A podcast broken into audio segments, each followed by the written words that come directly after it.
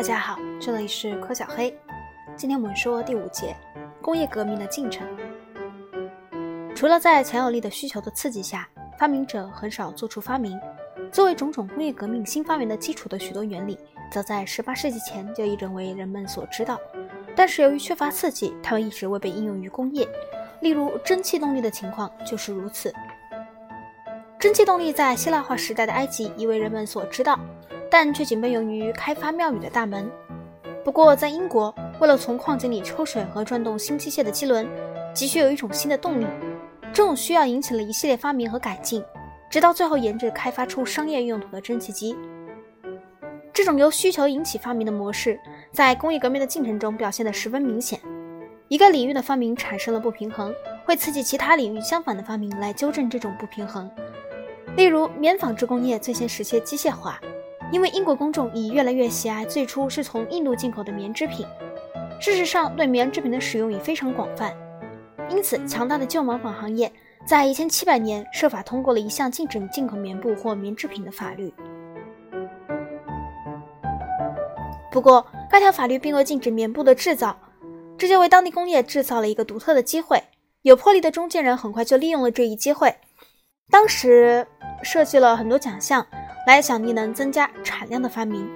到一八三零年，一系列的此类发明已完成了纺织业的机械化，比如说珍妮纺纱机。新发明中，约翰卡的能提高纺织速度的飞梭，一七三三年；理查德阿克莱特的水力纺纱机，一七六九年；詹姆斯哈格里夫斯的珍妮纺纱机，一七七七年；和塞缪尔克朗普顿的走电纺纱机，一七七九年，也是十分出色的。水力纺纱机能在皮滚之间纺出又细又结实的线。用珍妮纺纱机，一个人能同时纺八根纱线，后来是十六根纱线，最后又为一百多根纱线。走电纺纱机也被称为缪尔骡子纺纱机，因为它综合了水力纺纱机和珍妮纺纱机的优点。所有这些新纺纱机很快就生产出比织布工所能处理的多得多的纱线。有位名叫爱德蒙·卡特莱特的牧师。试图矫正这种不平衡状态，他在1785年取得了一种最初由马驱动，1789年以后由蒸汽驱动的动力直接的专利权。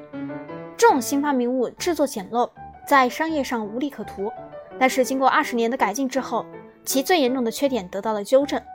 到19世纪20年代，这种动力织机在棉纺织工业上已经基本上取代了手织织工部。19世纪早期英国的动力织布机。正如纺纱方面的发明导致织布方面相应的发明一样，某一行业中的发明总是会鼓励人们进行相应的发明创造，以促进其他行业发展。例如，新的棉纺商机对引进对人动力的需要，这种动力较传统的水车、马匹所能提供的动力更可靠、更充裕。詹姆斯·瓦特在这方面做出了反应，他对约1702年前后由托马斯·纽克门制成的原始蒸汽机做了多项改进。到1800年。也有五百台左右的瓦特蒸汽机投入使用，其中有百分之三十八的蒸汽机用于抽水，剩下的用于为纺织厂、炼铁炉、面粉厂和其他工业提供旋转式动力。蒸汽机的历史意义无论怎样夸大也不为过，它提供了控制和利用热能为机械提供动力的手段，因而它结束了人类对蓄力、风力和水力的由来已久的依赖，这使一个巨大的新能源已为人类所获得。而且不久，人类还能开发储藏在地下的其他矿物燃料，即石油和天然气，这样也就开始了一种大多数能源被现代工业化国家利用的趋势。例如，1975年，西欧和北美洲每人可得到能量分别较为少工业化的亚洲的11.5倍和29倍。这些数字的意义，在一个经济力量和军事力量直接依赖于所能获得能源的世界中是很明显的。实际上，可以说，19世纪欧洲对世界的支配。与其说是以其他任何一种手段或力量为基础，不如说是以蒸汽机为基础。新的棉纺机和蒸汽机要求增加铁、钢和煤的供应量，这一需求通过采矿和冶金术方面的一系列革新得到满足。亚伯拉罕·达比在融化铁矿石时用焦炭代替了煤。亨特·坑特、亨利·坑特发明了除去熔融生铁中的杂质的铰炼法。以及瓦特蒸汽机在做鼓风机、凿岩机，以及在翻转和碎裂方面其他的应用。这种种发展的结果，到1800年时，英国生产的煤和铁比世界上任何其他地区合在一起生产的还多。英国的煤产量从1770年的600万吨上升到1800年的1200万吨，进而又上升到1861年的5700万吨。同样，英国的铁产量也从1770年的5万吨增长到1 1800年的13万吨，进而增长到1861年的380万吨。铁已丰富和便宜到足以用于一般的建议，因此人类不但进入了蒸汽时代，也进入了钢铁时代。纺织工业、采矿工业、冶金工业的发展。引起对改进过的运输工具的需求，运输工具可以大批运送煤和矿石，引起了运河开凿热，使英国1830年时拥有2500英里长的运河。与运河时代相提并论的是伟大的筑路时代。175年以后，一批筑路工程师约翰·梅特卡夫、托马斯·特尔福德和约翰·麦克亚当发明了以修筑铺有硬质路面、能全年承受交通道路的技术。乘坐四轮大马车行进的速度从每小时四英里增至六英里、八英里甚至十英里。一八三零年以后，公路和水路遇到了来自铁路的挑战。这方面的主要人物是采矿工程师乔治·斯蒂芬森。一八三零年，他的机车“火箭号”以平均十四英里的时速行驶了三十一英里，将一列火车从利物浦迁移到曼彻斯特。短短数年间，铁路支配了长途运输。能够以比在公路或运河上能拥有的更快的速度和更低廉的成本运送旅客和货物。1838年，英国拥有500英里铁路；到1850年，拥有6600英里铁路；1870年，拥有15500英里铁路。蒸汽机被应用于水上运输，富尔顿是这方面的先驱。1807年，他使自己的克莱蒙多号汽船在哈德森河下水。1833年，皇家威廉号汽船从新斯克舍行驶到英国。五年后，天狼星号和大西方号汽船分别以十六天半和十三天半的时间朝相反方向越过大西洋，行驶时间为最快的帆船所需时间的一半左右。一八四零年，塞缪尔·肯纳德建立了一条横越大西洋的定期航运线，预先宣布轮船到达和出发的日期。工业革命不但在交通运输方面，而且在通讯联络方面也引发了一场革命。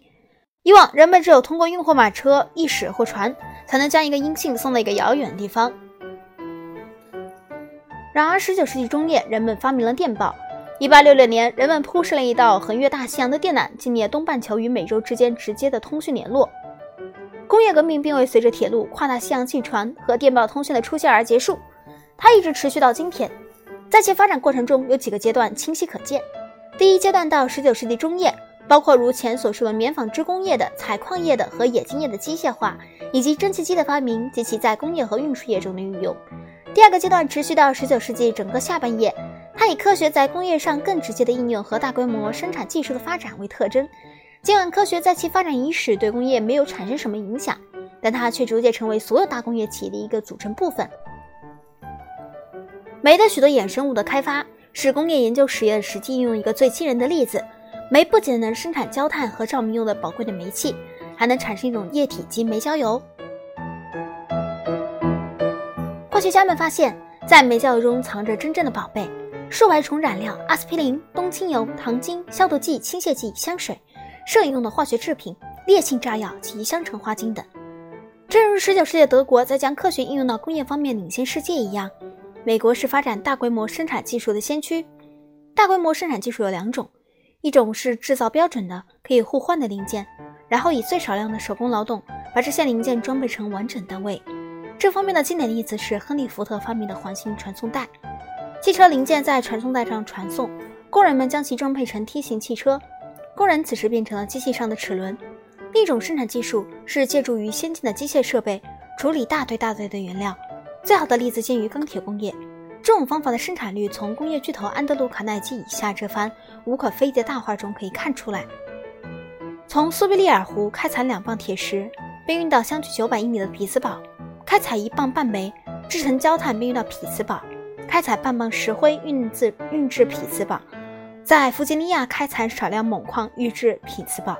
这四磅原料原料制成一磅钢，对这磅钢，消费者只需支付一分钱。看一下1845年的一份英文传单：The Wonder of the Age, Extendless Communication。under especial patronage of Her Majesty and H.R.H. Prince Albert. The Convening and Electro Machine. magnets, telegraphs.